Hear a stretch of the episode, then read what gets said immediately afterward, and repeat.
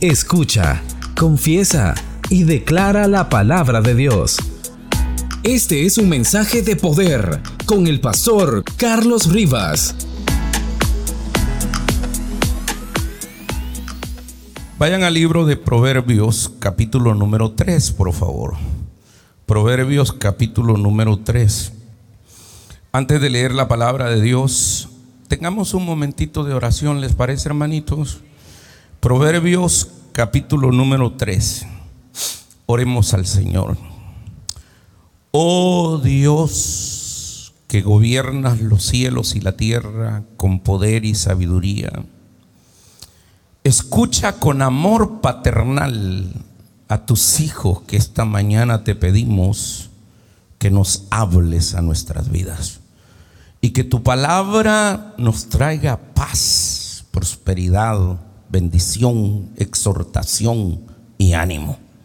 Señor, yo que soy el siervo que llevaré tu palabra, te suplico que limpie mis labios y mi corazón para que digna y devotamente pueda predicar con autoridad el mensaje que has preparado para tus hijos esta mañana.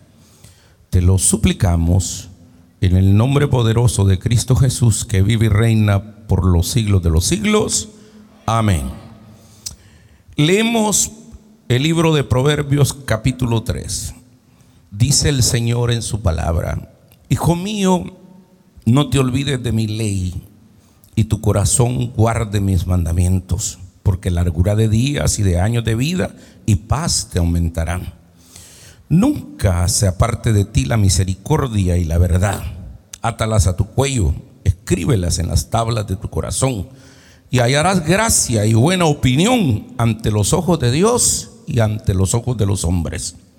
Fíjate, fíate de Jehová de todo corazón y no te apoyes en tu propia eh, prudencia.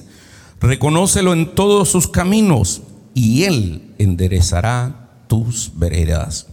No seas sabio en tu propia opinión, teme a Jehová y apártate del mal, porque será medicina tu cuerpo y refrigerio para tus huesos. Honra a Jehová con tus bienes y con las primicias de todos tus frutos, y serán llenos tus graneros con abundancia, y tus lagares rebosarán de mosto. No menosprecies, hijo mío, el castigo de Jehová, ni te fatigues de su corrección porque Jehová al que ama castiga, como el Padre al Hijo quien, a quien quiere. Bienaventurado el hombre que haya la sabiduría y que obtiene la inteligencia. Esta es palabra de Dios. Te alabamos, Señor, digan. Muy bien, siéntense, por favor. Amén. Queridos hermanos y hermanas, Amantísimos hermanos y hermanas, les saludo con amor y afecto fraternal de padre de esta casa. Comenzando el año, en el primer día del año, quisiera compartir con ustedes un mensaje que lleva como título Propósitos para el nuevo año. ¿Cómo obtener una vida de éxito de acuerdo a los principios de la palabra de Dios? Usted va a cualquier librería y en cualquier librería hay una exposición amplia de títulos que ofrecen claves y secretos del éxito. Estos son, eh, la literatura se llama eh, de superación, encontrarán grandes gurús que escriben sobre eso, como por ejemplo eh, John Maswell. Eh, está también, eh, ¿cómo se llama el que escribe los siete hábitos de la gente altamente eficaz? ¿Quién me sopla el nombre, por favor? Se llama, ah, exactamente, ¿cómo, ¿cómo, dijiste? Stephen Coffey. COVID, así se llama, ¿verdad? Exacto, gracias hermano, se ve que sos letrado. El punto es que uno encuentra libros como Los secretos para la prosperidad, las 21 leyes del hombre altamente eficaz, los siete hábitos de la, gente altamente eficaz, cómo obtener prosperidad algunos libros son más abusivos en los títulos que dicen cómo hacerse millonario, ¿verdad? Y son a veces alguna farsa. Hablan, queridos hermanos, esos libros hablan de, de éxito en todas las áreas de la vida, en el matrimonio, en los negocios, en las inversiones, en las empresas, en la familia, en la persona. Pero hoy vamos a escuchar a Dios. El autor del libro de los proverbios también nos va a dar una serie de recomendaciones que nos servirán para nosotros para tener una vida próspera de éxito, que es lo que Dios desea como padre para sus hijos. Queridos hermanos, eh, el libro de proverbios es un libro maravilloso que se encuentra ahí en la Sagrada Escritura.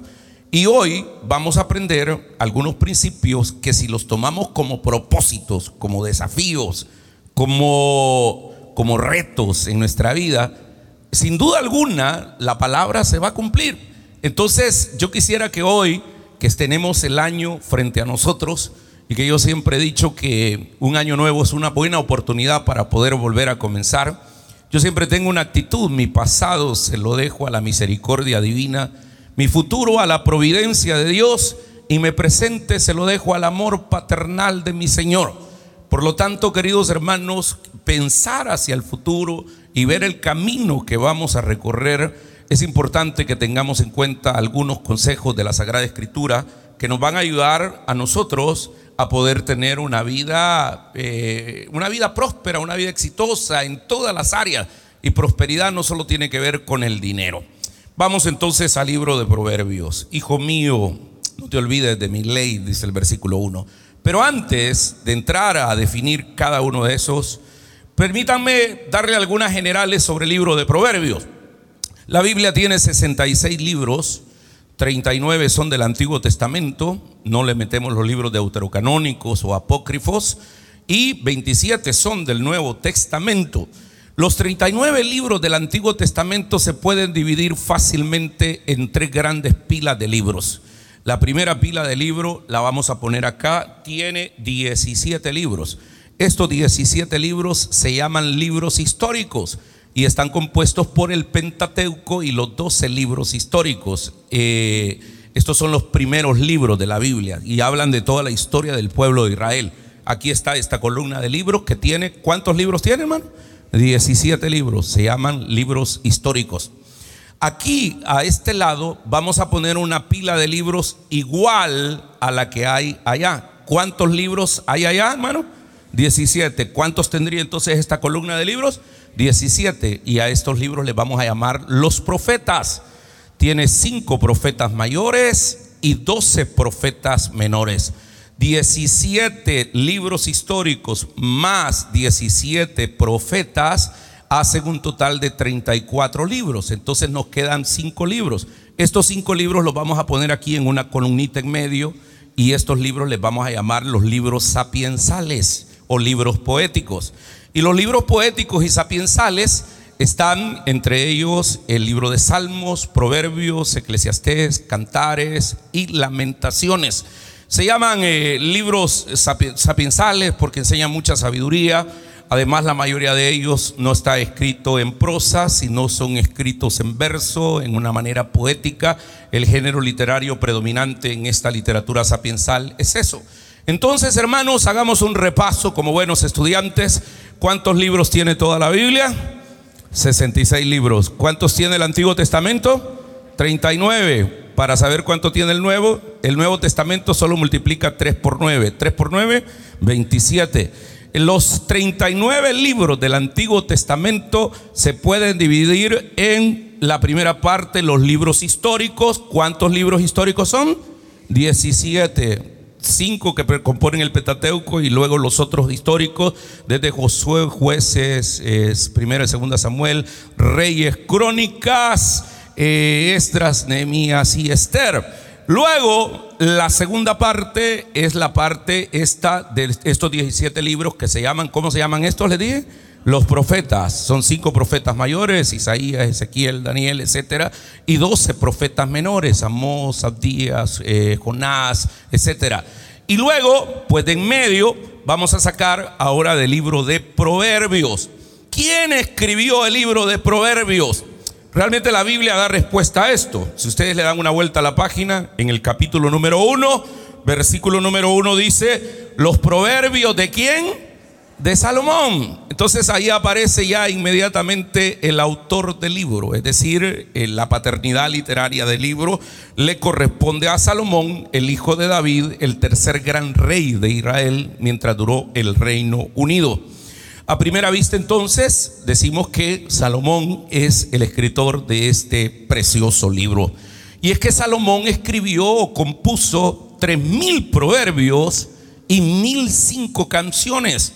Hay un pasaje en el libro de los reyes que dice, en el primer libro de Reyes 4:32, dice, y compuso Salomón tres mil proverbios y, y, sus cantares fueron mil cinco. Entonces aquí nos da la idea ya también que el libro de cantares fue escrito también por el mismo Salomón. Inclusive hay algunos salmos que fueron escritos por Salomón. Habría que pensar ¿Quién es la audiencia del libro, del libro de Proverbios? ¿Para quiénes va dirigido? ¿Quién es, quién es la audiencia primaria? ¿Quiénes son los, los que tienen que recibir ese mensaje? Y el libro de Proverbios, en el capítulo 1, versículo número 4, dice para quiénes es. 4 y 5, para los, dice, eh, perdón, el versículo, capítulo 1, versículo número 4, para dar sagacidad a los simples Ahí está el primer grupo para los simples. A los jóvenes inteligencia y cordura, oirá el sabio y aumentará el saber. Quiere decir entonces que el auditorio primario o los destinatarios primarios del libro de Proverbios son tres grupos. Los simples, los que viven la vida sin pensarla, para que aprendan a meditar sus caminos. Por eso hay proverbios tan maravillosos que dice que hay caminos que al hombre le parecen derechos, pero su fin es camino de muerte pero también está dirigida a los jóvenes ingenuos, es decir, a aquellos jóvenes que no tienen mucha experiencia en la vida y están muy abiertos a cualquier tipo de influencia. Y, en ese sentido, hermanos, yo, yo, quisiera que los padres de familia asumiéramos el papel de, con nuestros hijos eh, de que leyeran los proverbios y les pudiéramos dar recomendaciones bien concretas. Eh, eh, el libro de proverbios va dirigido a los jóvenes. Aquellos que no tienen mucha experiencia en la vida y están muy abiertos a cualquier influencia y que algunas veces son bastante vulnerables a los engaños y a las trampas que le pueden poner los, los, los más viejos y los malvados que quieren hacerles daños. Escuche a sus hijos y hable con ellos antes que un dealer de drogas los vaya a escuchar o un pedófilo o un, eh, eh, pederasta vaya a querer, eh, qué sé yo, escucharlos a ellos. El tercer gran grupo al que va dirigido el libro de Proverbios es a los sabios, porque sin duda alguna, hermanos, nunca es tarde para aprender la sabiduría divina. Es decir, eh, si usted es un hombre inteligente, erudito, es un hombre sabio, también encontrará en el libro de Proverbios grandes recomendaciones. Eh, realmente leer el libro de Proverbios de Salomón, leer a Salomón, es como reconfortante en la vida. Él le da sentido, le da luz y dirección. Fíjese que es tan importante el libro de Proverbios que en los 27 libros del Nuevo Testamento no pasó desapercibido. Hay 14 citas directas del libro de Proverbios y 50 citas adicionales que muestran alusión alguna a la frase del libro de Proverbios. Le voy a poner un ejemplo. Romanos habla de aquella, de, ¿cómo se llama? Ascuas de fuego amontonarás sobre tu enemigo. Esa es una cita de Proverbios. En, el libro, la segunda carta de Pedro dice, el perro vuelve a su vómito y la, y la puerca lavada a revolcarse en su, en, en su cieno. Está hablando lo que aconteció con el, el proverbio antiguo. Es decir, el libro de Proverbios es bastante citado. Es más, si escuchamos a Jesús atentamente, encontraremos que muchas de las frases que dijo Jesús están contenidas de alguna manera en el libro de Proverbios, porque Jesús leía los Proverbios. O sea, en tiempos de Jesús solo existían tres. Eh, la Biblia era la ley, los profetas y los salmos. En los salmos incluían los proverbios, eclesiastés, cantares. Entonces Jesús cantaba los salmos, oraba con los salmos, pero también leía los proverbios. Un buen hábito es que cada día, como tiene 31 capítulos el libro de Proverbios, ojalá nosotros cada día leyéramos un capítulo y cada vez que usted lo lea le va a dar diferente, diferente motivación, entendimiento y le va a dar algunos consejos que le van a servir. No hay nada mejor, queridos hermanos, para comenzar un año que con estos consejos. Hoy vamos a sacar siete consejos encontrados en este capítulo número 3 del libro de Proverbios, que al observarlos y meditar en ellos, nos van a garantizar que tendremos un año de bendición y de prosperidad. Vamos al pasaje entonces. Para que ustedes entiendan, fíjense que el, el desafío, el propósito, el reto, el compromiso está en, en los versículos impares. Y la bendición o la retribución de hacer eso está en los versículos pares. Veamos un ejemplo. Versículo número 9 eh, es uno tan conocido. Ahí el desafío es ser eh, solícitos en la obra de Dios. Honra a Jehová con tu bienes y con las primicias y todo. Es, eso dice el versículo impar. Ahora la bendición por ser solícito está en el versículo par. Después cuando dice, serán llenos tus graneros con abundancia y tus lagares rebosarán de mosto. Entonces todo el proverbio está compuesto así, con una disposición, una orden que se convierte para nosotros en un propósito, que se convierte para nosotros en un desafío, pero luego viene la retribución para cada uno de ellos. Damas y caballeros, abróchense el cinturón porque esta mañana Dios nos dará siete principios para tener una vida de éxito que se convertirán para nosotros en siete propósitos para comenzar bien el año. Número uno, ¿están listos? Versículo uno, hijo mío, no te olvides de mi ley. Una aclaración ahí, la ley era la Biblia en ese momento. Es decir, solamente tenían la ley. En ese momento se estaban escribiendo los proverbios, los salmos. Eh, es más, Proverbios es uno de los libros más antiguos que hay, al igual que Job, al igual que, que, que Ruth, por ejemplo. Entonces dice la Biblia, hijo mío, no te olvides de mi palabra, sería ahí. Para nosotros sería ahora, no se olviden de la palabra de Dios. Y en tu corazón guarda mi palabra hablando de los mandamientos, hablando de la ley que había en ese momento, que era la palabra de Dios. Queridos hermanos, y luego, ¿cuál es la retribución de nosotros guardar la palabra? versículo 2, largura de días y años de vida y paz te aumentarán. Primer propósito, en este nuevo año debemos guardar la palabra de Dios. Mis amigos, la palabra de Dios nos dará luz y dirección en nuestra vida. La palabra de Dios, en, la palabra de Dios encontrará consuelo. Por eso es importante leer el proverbio, un salmo, ir a la célula, estar en la iglesia y venir a recibir palabra de Dios. La palabra de Dios habla de ella misma diciendo en el Salmo 119, versículo 5, Lámpara es a mis pies tu palabra y lumbrera en mi camino. El que tiene la palabra de Dios no anda a oscuras. Están aquí conmigo, santos. Atienda la palabra de Dios. Hay grupos como por ejemplo sectas que tienen todo marcado. Los musulmanes leen el Corán y consideran que el Corán, el libro, es sagrado. ¿Qué le pasa a nuestra cultura evangélica? somos analfabetas bíblicos. Hermanos, en América Latina nos llaman a nosotros el pueblo del libro, el pueblo de la palabra, pero muy poco contacto estamos teniendo las nuevas generaciones con la palabra.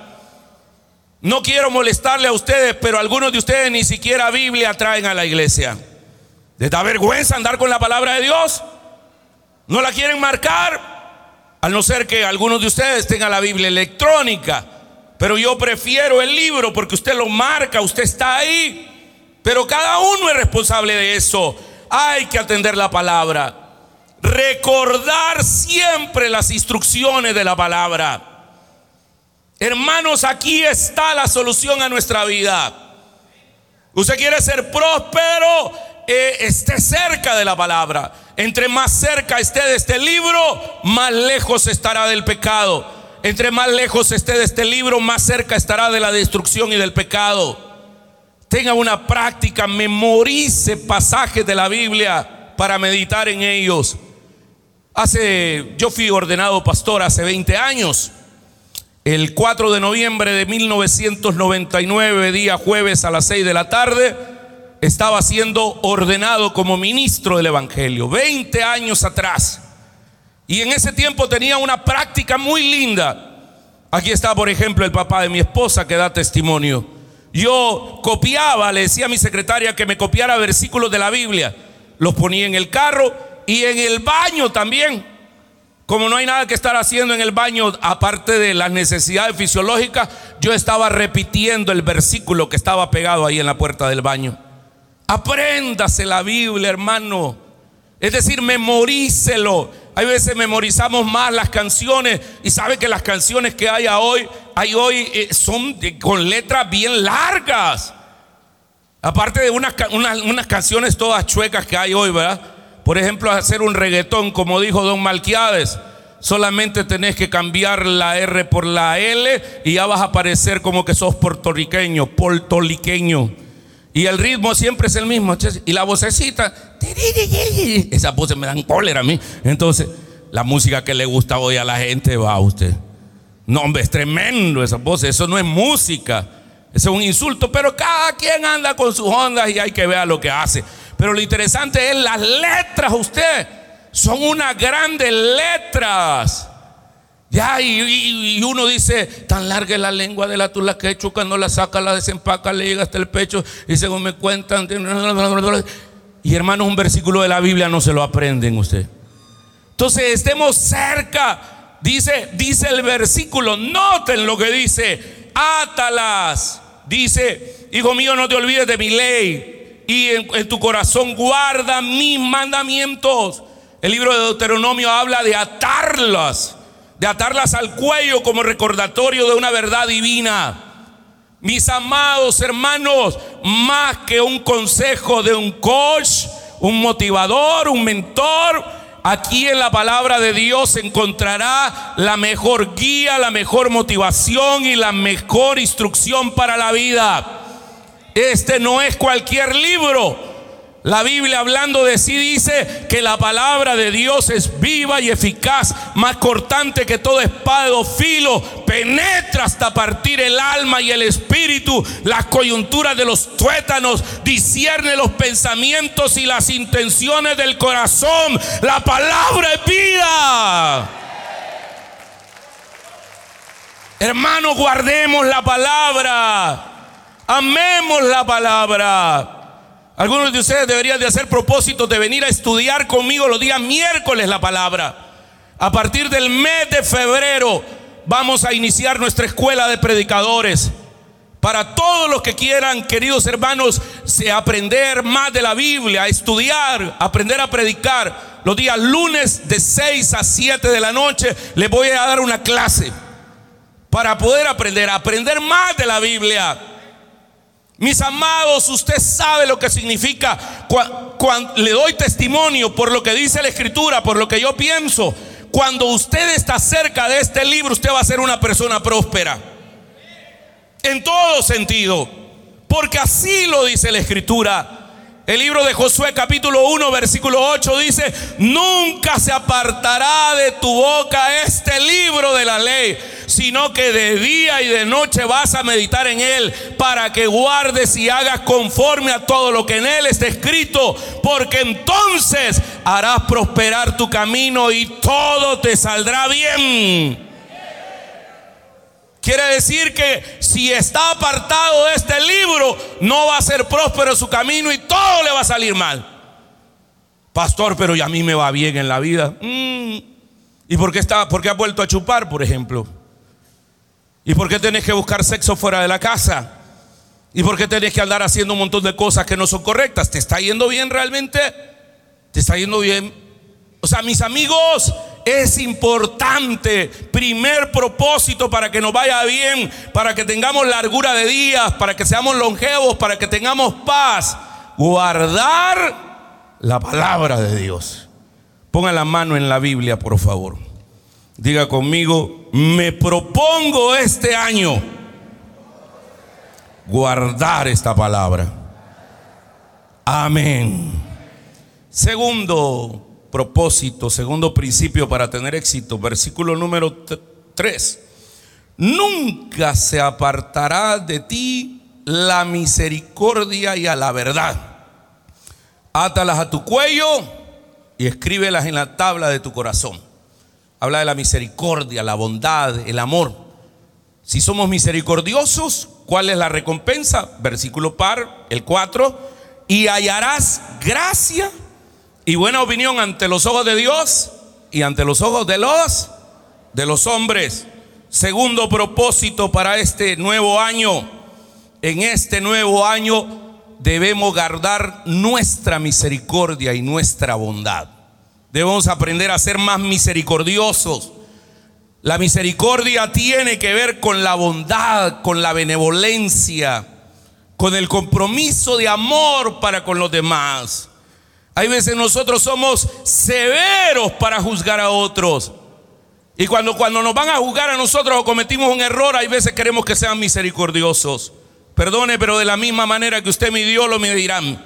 Lo que usted siembra, cosechará.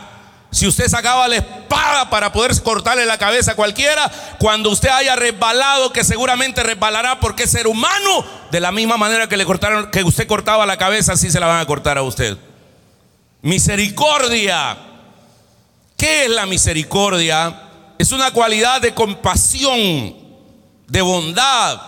Esta, la misericordia eh, eh, está expresada especialmente en el perdón de Dios que Dios nos ha dado al ser humano por el pecado. La Biblia enfatiza la paciencia de Dios para con los pecadores. Si algo es Dios, es un Dios misericordioso. Dios cubre los pecados de los que se merecen que le dé, que, que, que, venga toda la condena sobre ellos. Porque Dios es misericordioso. El Salmo 104, no lo tenía aquí preparado. El Salmo 103, denle una vueltecita a la página, hermano. Salmo 103, por favor. Él habla de la misericordia divina. Mire cómo es el Señor en misericordia. Dice el versículo número uno, bendice alma mía Jehová. El salmista se está hablando él mismo. Es David que había sido perdonado. Dice y bendiga todo mi ser su santo nombre. Bendice alma mía Jehová y no olvide ninguno de sus beneficios. Él es quien perdona todas tus inequidades. Dios es misericordioso, es perdonador. Cuatro, Él sana tus dolencias. Él es el que rescata del hoyo tu vida, el que te de favores. Versículo 8, misericordioso y clemente es Jehová. Griten esa parte primera, por favor. Ahora. Una vez más, grítenlo. Claro, ese es Dios. Lento para la ira y grande en misericordia. Aleluya, versículo 9. Mire lo que dice, que misericordioso es Jehová, Él no contenderá para siempre, ni para siempre guardará su enojo. ¿Sabe por qué? Porque es un papá, hombre. Y el padre se puede molestar, le han hecho algo, va a dar un escarmiento. Pero hijos, no es para que se aprovechen. Saben que los papás, cuando nos enojamos porque ustedes han hecho una trastada, nosotros estamos sufriendo más allá encerrados en el cuarto con ganas de ir a abrazarlos. Si ese es un Padre y Dios es nuestro Padre, Él no ha hecho con nosotros conforme a nuestras iniquidades, menos mal, hermano. Porque si Él hiciera con nosotros conforme a nuestras iniquidades, estaríamos acabados. Porque somos pecadores, desgraciados, de mente caída. Ni nos ha pagado conforme a nuestros pecados, gracias a Dios. Si no estaríamos fritos todos aquí. Están acá conmigo, santos. Dice, porque como la altura de los cielos, está el versículo número, número, número 12, cuando como está lejos el oriente del occidente, hizo alejar de nosotros nuestras rebeliones. Como el Padre se compadece de los hijos, se compadece Jehová de los que le temen. Vuelvan a Proverbios, damas y caballeros. Nosotros dice la palabra que no se debe de apartar la misericordia de nuestra vida. Es decir, los cristianos estamos instados a mostrar las mismas cualidades de misericordia y compasión los unos con los otros como Dios ha mostrado su compasión para con nosotros. Sea bondadoso, misericordioso, no sea demasiado severo en juzgar a los demás, juzgar a los demás. Una, una actitud misericordiosa hacia otros es importante. Por eso Jesús va a decir, sed pues misericordioso como también vuestro Padre es misericordioso. Es una ley, sea misericordioso como vuestro Padre es misericordioso. Más adelante va a decir también la escritura, queridos hermanos, en una de las bienaventuranzas que dijo Jesús, Mateo 5:7, bienaventurados los misericordiosos, porque ellos alcanzarán misericordia. A mí, a mí me dicen algunas veces, yo no sé, pero vos demasiado perdonás a la gente, te han hecho un montón de cosas y ahí los tenés nuevamente y los recibís. ¿Y qué vamos a hacer, hermanos, si, si yo he sido destinatario de misericordia divina, cómo no voy a poder mm, perdonar a los demás? Es más, una bienaventuranza. Bienaventurados los misericordiosos. Porque, como dice el versículo, porque ellos si alcanzarán misericordia. Jesús dice, id pues y aprended lo que significa misericordia quiero y no sacrificio. ¿Qué quiere Dios? Misericordia. No se sacrifique, no camine de rodillas, no se dé latigazo, no, no, no haga ayuno de, de 100 días y termine enfermo. El Señor dice, misericordia quiero y no sacrificio. Porque no he venido a llamar a justos, sino a los pecadores al arrepentimiento. Levanta tu manito y di conmigo, mi Dios quiere misericordia y no sacrificio. Amados, la, falta de misericordia es considerada como una característica de la gente que no tiene a Dios realmente en su vida. Porque si tenemos el ADN de Dios, deberíamos de, así como Dios es misericordioso, nosotros sus hijos ser misericordiosos. Entonces, segundo propósito para este año, mis amados hermanos, debemos de guardar nuestra misericordia y nuestra bondad. Ser misericordiosos, bondadosos, amorosos con los demás, especialmente con los que están más cerca de nosotros. Llevamos dos propósitos. ¿Cuál es el primero? Guardar la palabra de Dios. Segundo, guardar y practicar nuestra misericordia y nuestra bondad. ¿Qué, va, ¿Qué pasa si somos misericordiosos? Versículo número 4. Vamos a hallar gracia y buena opinión ante los ojos de Dios ante los ojos de los hombres. Claro, alguien que es misericordioso se lleva bien con todo el mundo. Ah, no, que no hay que ser permisivo y todo. Usted no es Dios, hombre. Deje que Dios corrija a la gente, que cuando Dios lo corrige, hermanos, bueno, más adelante lo va a decir. El versículo número 12, Jehová al que ama castiga, como el Padre al Hijo a quien quiero. O sea, por eso es dura cosa caer en las manos de Dios, ¿verdad? Pero, pero bueno, ahí podemos pedir misericordia. Muy bien, tercer propósito, versículo número, ¿qué versículo sería? 5. Dice la palabra, fíate de Jehová de todo corazón y no te apoyes en tu propia prudencia. ¿Quién tiene otra versión de la Biblia? ¿Qué, qué sinónimo utiliza ahí? De fíate. Confía, confía, dice ahí. ¿Qué otra? Pero fiarse es confiar en el Señor. La NBI dice, confía en el Señor de todo corazón y, en tu, y no en tu propia inteligencia. Tercer propósito para vivir una vida de éxito este año. Tercer desafío, queridos hermanos, este nuevo año debemos guardar nuestra confianza en Dios. Reconocerlo en todos sus caminos ¿Qué es la confianza en Dios? Hablamos de esto. Pero confiar en Dios es reconocer la soberanía de Dios sobre la humanidad. Eso es confiar en Dios. Confiar en Dios es como la oración que hice ah, para, para, leer la Biblia. Y le dije, oh Dios que gobiernas los cielos y la tierra con soberanía y poder.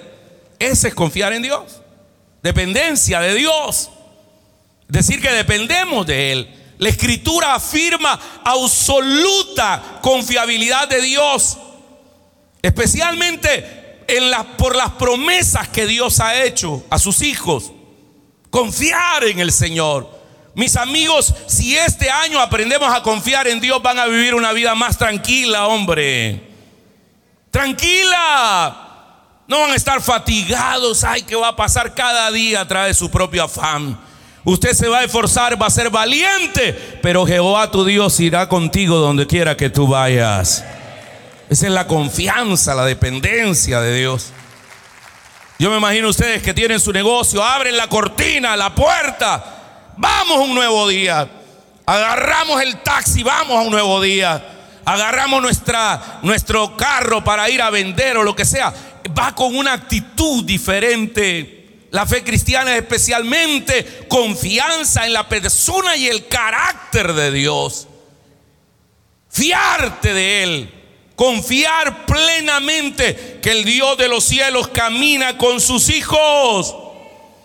Hermanos, el poder y la fuerza de Dios es base fundamental para poder confiar en Él. ¿Están conmigo, santos?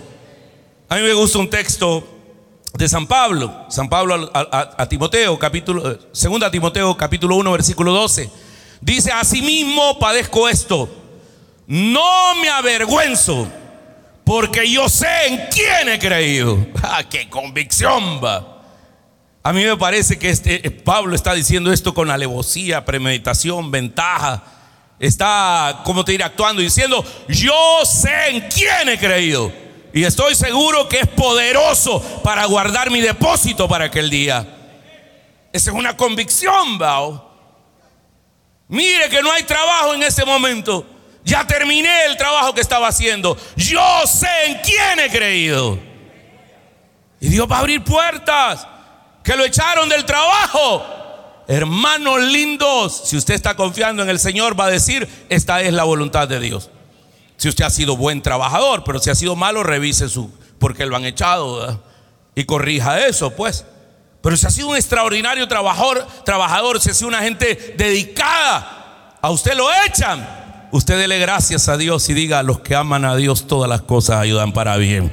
Yo sé en quién he creído. Yo sé en quién he creído. Levanta tu manita derecha. Di conmigo, yo sé en quién he creído. Amén. Eso es convicción. El Salmo 18, hablando de la confianza, en el versículo 2 y 3 dice, Jehová roca mía, castillo mío, mi libertador, Dios mío, fortaleza mía, en Él confiaré. Mi escudo y la fuerza de mi salvación, mi alto refugio. Invocaré a Jehová quien es digno de ser alabado y seré salvo de mis enemigos. Habla de, esa confianza. Hermanos, eh, eh, la confianza es como los niños, por eso nuestra fe debe ser como un niño. ¿verdad? A, mí me da risa, ¿verdad? Que los hijos de uno, los niños, cualquier edad que tengan, inclusive llegan adolescentes que son eh, tremendamente demandantes y poco ofertantes, ¿verdad? Pero piensan, hermanos, que uno tiene un montón de dinero, ¿verdad? Así como alguna gente piensa, es pastor de tener plata. A mí a cada rato me vienen ofertas, hermano. Bueno, que me están vendiendo terrenos, que me venden esto, que me venden buses, que me venden eh, esto, que me venden carros.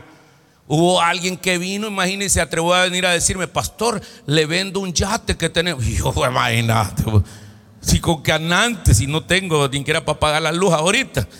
Pero bueno, mejor que tenga esa buena imagen, uno que digan que está acabado. Entonces, las apariencias engañan, papito, le dije yo. Entonces, pero el punto es, los niños cómo confían. Mire, íbamos con Moisés. Estábamos allá en, un centro comercial de Miami, se llama creo que el Dolphin. Entonces, oh, los Miami. Entonces, y bien acabado uno ahí va. Entonces, el punto es que entramos a un gay stock, eh, una venta de fuegos. Y entonces él me dijo, mira papá, ¿crees que podrías comprar esto? Que es un control para esas tonteras que pasan los bichos ahí. Y bueno, le dije, vi el precio y todo lo demás, vaya comprarlo. Y entonces le doy la tarjeta para que pagara. Y hermano, antes estaba a punto de pasar la tarjeta. Y me voy cerciorando que la mujer no solo tenía eso, sino que tenía un juego también. Y entonces yo le dije, Moisés, permíteme, ¿qué estás comprando? Ah, es que me va a llegar este. ¿Y cuánto vale el juego? 59. No me no Esto es lo único. Esto no, señorita, por favor, hoy. ¿Me entiende? Pero los hijos, hermano, creen que uno tiene plata. A la salida me dice, papá, puchica, vos cómo sos. ¿Y cómo soy de qué, viejo? Como decían los abuelitos, si yo no tengo un, palo de dinero, viejo, o sea, el dinero no me llega así del aire, tengo que trabajar y tengo que hacer mi presupuesto. Pero qué linda la confianza, pues. Como cuando usted se sube en la 29 o se sube en el taxi.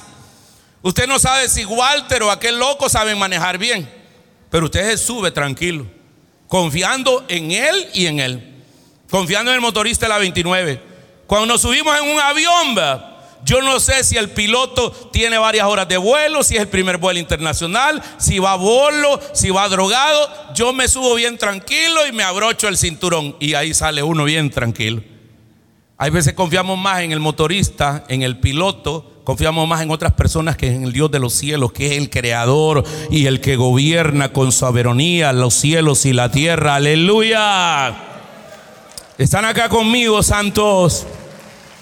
Propósito para este año, confiar en el Señor. El Salmo número 9 dice, Jehová será tu refugio, Jehová será refugio al pobre. Eh, en ti confían los que conocen tu nombre, dice el Salmo 9, 10. Por cuanto tú, Jehová, no desamparaste a los que te buscaron. El Salmo 115, versículo 9 dice, oh Israel, confía en Jehová. Él es tu ayuda y tu escudo. Casa de varón, confiad en Jehová. Él es vuestra ayuda y vuestro escudo. Los que teméis a Jehová, confiad en Jehová. Él es vuestra ayuda y vuestro escudo. Levanta tu mano y di conmigo, yo sé en quién he creído. Mi Dios es mi escudo y mi ayuda. Amén. Salmo 144 dice, bendito sea Jehová mi roca, quien adiestra mis manos para la batalla y mis dedos para la guerra. Misericordia mía y mi castillo mío, fortaleza mía y mi libertador, escudo mío, en quien he confiado. Wow, qué tremenda, hermanos, la confianza. O sea, yo, yo quisiera terminar esta mañana haciéndoles una pregunta. ¿En quién confía usted?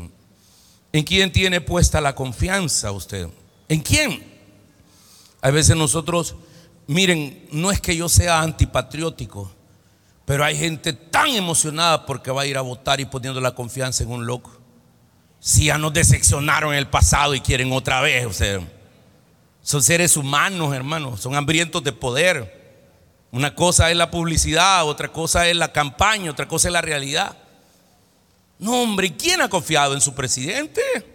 ¿En la policía? Hoy lo está matando. ¿En el jefe? ¿En el pastor? ¿En quién? Jeremías dice, así ha dicho Jehová, maldito el varón que confía en el hombre. ¿Están conmigo, santos? Y el versículo 6, ¿por qué es maldito? Dice, será como la retama en el desierto, como una rama que anda para arriba, para abajo, un chiribisco. No verá cuando viene el bien, sino que morará en las sequedales, en el desierto, en tierra desolada y deshabitada. No confíe en el hombre. Yo amo a Dios y le agradezco a Dios por el amor que ustedes tienen para mí y la confianza que han puesto al poder estar predicándoles la palabra. Pero hermanitos lindos, soy un ser humano. Me equivoco todos los días. Y eso lo tienen bien claro ustedes. Y por eso le dicen, ¿y vos dónde vas al TAI? ¿Y, vas a esa iglesia donde ese hombre? Sí, perdona, pero yo, yo tengo bien claro en quién he creído. Tengo bien claro en quién he creído, en mi Dios. ¿Me entiende? Por eso dice Jeremías 17, el versículo 7, bendito el hombre y la mujer que confía en Jehová y cuya confianza está en Dios. Son benditos.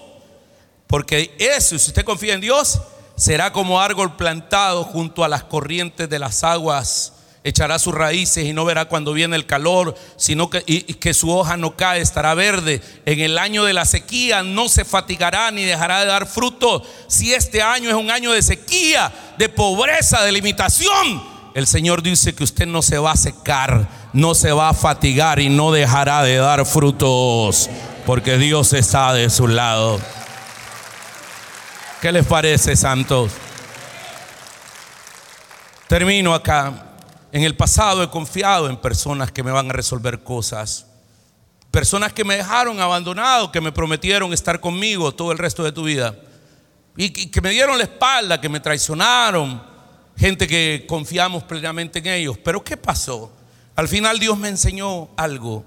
Y me enseñó que una de las cosas que van hacer que nosotros tengamos una vida estable, segura y que caminemos siempre derecho, es confiar única y exclusivamente en Él.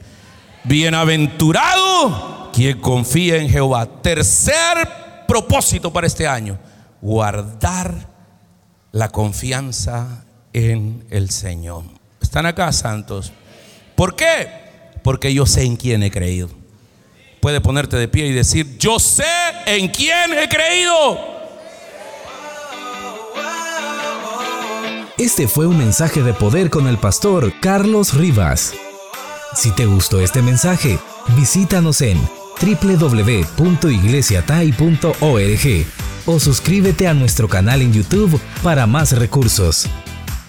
Mantente conectado con nosotros a través de nuestras redes sociales. Dios te bendiga.